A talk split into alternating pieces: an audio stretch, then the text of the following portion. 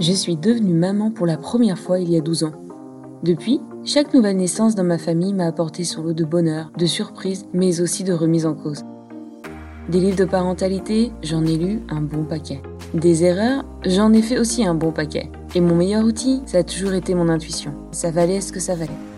J'aurais adoré avoir une vraie boussole. En même temps, je ne rencontrais aucun parent qui, sur le long terme, en avait vraiment. Et puis arrive mon petit cinquième. Avec l'envie de mieux faire que pour les précédents, je me replonge dans les sites de parentalité. Et je tombe par hasard sur un in-hand parenting. Les outils d'écoute de cette approche parentale américaine résonnent en moi. Je les teste sur mes cinq enfants et sur moi aussi. Je décide d'aller plus loin, de me faire coacher dans ma vie de maman et de faire partie d'une communauté de soutien mutuel, comme je n'en ai jamais connu avant. De fil en aiguille, je deviens formatrice en parentalité. Aujourd'hui, je souhaite te partager mon expérience de maman. Ma boussole, je l'ai trouvée. Mon souhait, que tu trouves la tienne aussi, et qu'elle te donne tout ce qu'elle m'a apporté à moi. Le sentiment d'être en tout point soutenu dans tes choix et dans ta vie de parent, pour que ton intuition soit la bonne, et tu guides là où tu veux emmener ta famille.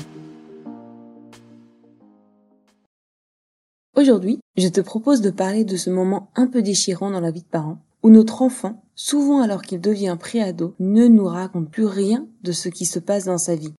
En réfléchissant à ce sujet, c'est amusant parce que je me suis dit que si c'est un sujet qui est souvent d'actualité pour les parents des préados, eh ben, je pense que mes enfants sont sacrément précoces, alors que je n'ai qu'une préado.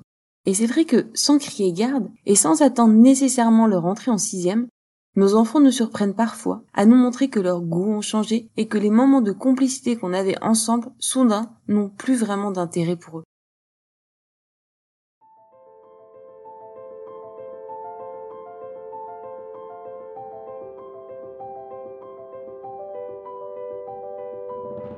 Je me rappelle très bien du jour où mon petit bonhomme de 7 ans m'a dit qu'en fait le soir, il ne voulait plus que je lui lise une histoire et que maintenant qu'il savait lire, il préférait lire tout seul dans son lit. Grosse, grosse déception de mon côté. Alors même que adoré ce petit moment de complicité à deux. Il y a également tous ces moments de jeu où au fond on sent bien qu'on est un peu à côté de la plaque et où notre enfant résiste, résiste, n'a pas vraiment envie de rigoler alors que quelques mois avant il aurait éclaté en fou rire. Mais que là, la situation, reconnaissons-le, tourne au vinaigre. On prend le rôle d'un gros balourd, on prend notre enfant dans nos bras pour lancer une bataille de coussins, mais non, notre enfant n'a juste pas envie. Et puis il y a ces fois où on sent bien que notre enfant n'est pas en forme. Alors on se dit qu'on va lui faire plaisir à notre façon. On lui offre par exemple pour son anniversaire un cadeau plus gros que d'habitude, en se disant qu'il le voulait tellement et puis ça lui mettrait un peu de joie au cœur. Mais là, encore une fois, déception. Deux semaines après, le cadeau est peu à peu délaissé. Sans parler enfin de la situation tellement frustrante de notre enfant, qui ne nous raconte plus rien de sa vie, alors que de temps en temps, entre deux constructions de Lego, on arrivait toujours à grappiller deux trois infos sur son copain Gaspard qui était vraiment marrant, ou sur la maîtresse qui lui avait demandé encore aujourd'hui de mettre la date au tableau. Quand on rentre dans ces périodes-là avec nos enfants, on peut avoir un sentiment très ambivalent vis-à-vis d'eux. D'un côté, on se réjouit de les voir grandir en autonomie, et d'un autre, on a un peu l'impression de ne plus vraiment faire partie de leur vie. Et avec ce sentiment, on développe aussi parfois cette peur qu'ils ne vont pas y arriver, qu'ils sont trop naïfs, trop immatures. Naturellement, on a envie de les protéger.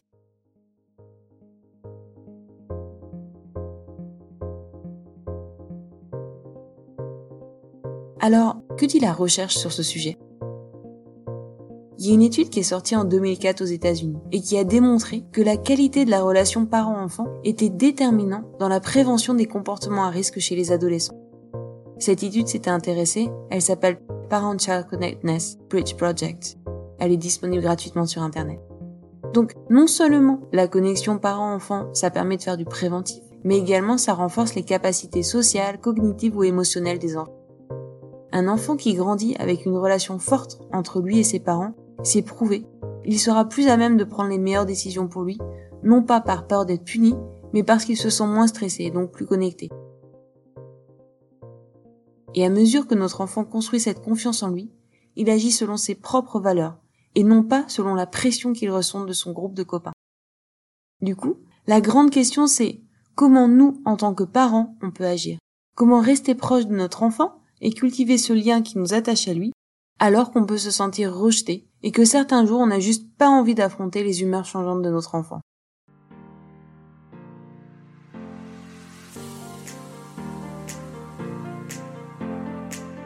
Petit teaser, la réponse ne va pas être en le prenant entre quatre yeux et en lui expliquant que c'est important pour toi de savoir ce qui se passe à l'école parce que comme ça, bla bla bla bla bla.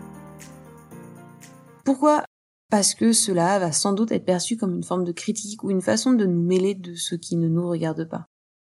La bonne nouvelle, en revanche, c'est qu'il y a une autre manière de s'y prendre, afin que notre enfant ressente toute la chaleur et la bienveillance dont il a besoin de ta part pour grandir. Je te propose quatre pistes. La première, c'est de penser à soi. Qu'est-ce que j'entends par là? Comme je l'ai dit, on a des sentiments ambivalents à mesure que l'on voit notre enfant grandir et acquérir plus d'autonomie. Et si on approche notre enfant avec notre esprit encombré de tous ces éléments-là, il va être vraiment compliqué de l'aider et de se montrer ouvert d'esprit et flexible. Donc, avant de se mettre à penser à notre enfant, on commence par soi. On vérifie comment on se sent. Quelles émotions remontent à la surface quand on pense que notre enfant est en train de grandir? Qu'est-ce qui nous agace? Qu'est-ce qui nous effraie? Et penser à soi peut prendre plusieurs formes. Certains seront à l'aise à l'idée de mettre par écrit de façon régulière tous ces sentiments qui font surface quand on se sent rejeté ou anxieux face à un enfant qui entre doucement dans l'adolescence. D'autres préféreront parler de tout cela à un autre parent.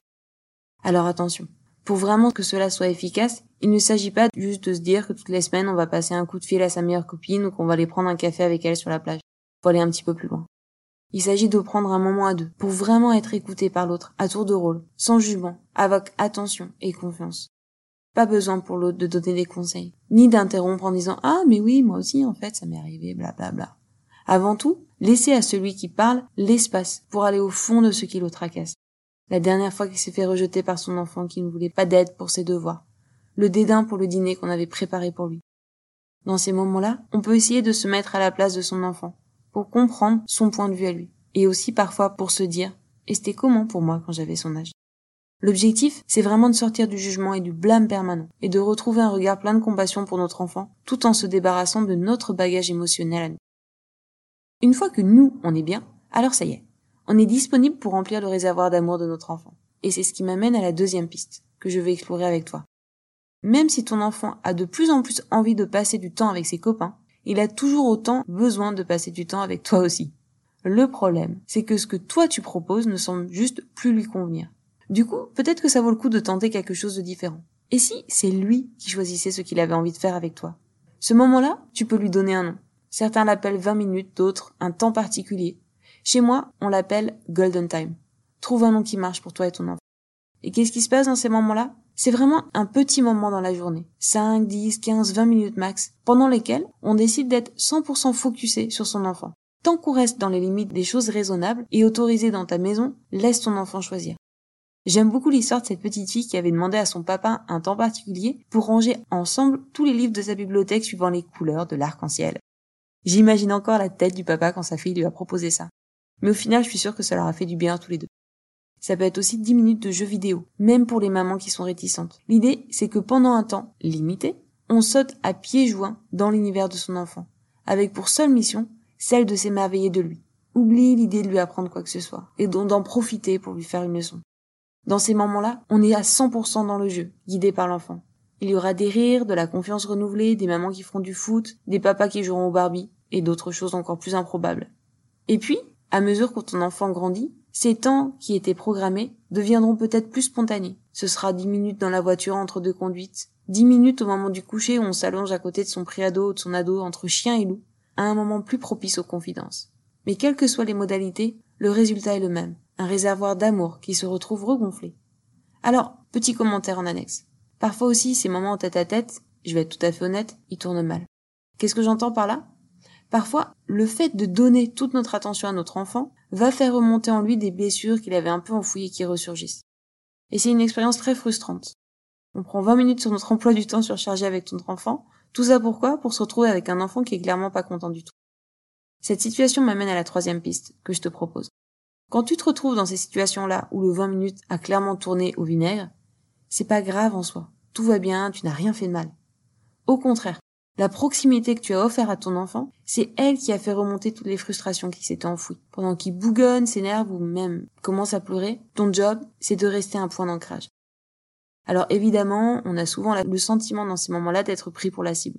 Et d'ailleurs, quand notre enfant ne se sent pas bien, tu remarqueras que sa mauvaise humeur retombe souvent sur nous. Pourtant, même si c'est dur à croire, ça n'a rien de personnel. On est juste la meilleure personne que l'enfant a à sa disposition pour se libérer de sa colère.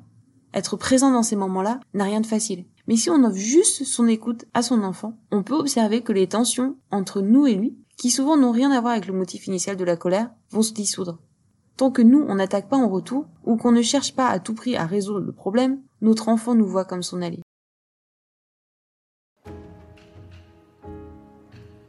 Je me rappelle d'un problème de maths sur lequel ma fille butait quand elle était en sixième. Elle était venue me voir, les sourcils froncés, comme si j'étais moi la cause du problème de maths. Mon premier réflexe de maman évidemment, bah, revoir le raisonnement avec elle et l'aider à trouver la solution. Énorme erreur. Alors que le ton montait entre nous, j'ai alors décidé de changer de stratégie. J'ai fait quoi? Bah, je me suis tue. Elle était maintenant en larmes et j'ai juste écouté. Le fait qu'elle ne se sentait pas bien dans sa classe, que ça n'allait pas avec ses copines, que c'était trop dur en cours.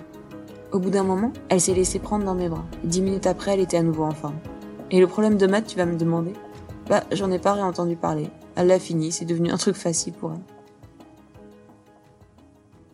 Une dernière piste dont je vais te parler pour finir, c'est le fait de poser des limites.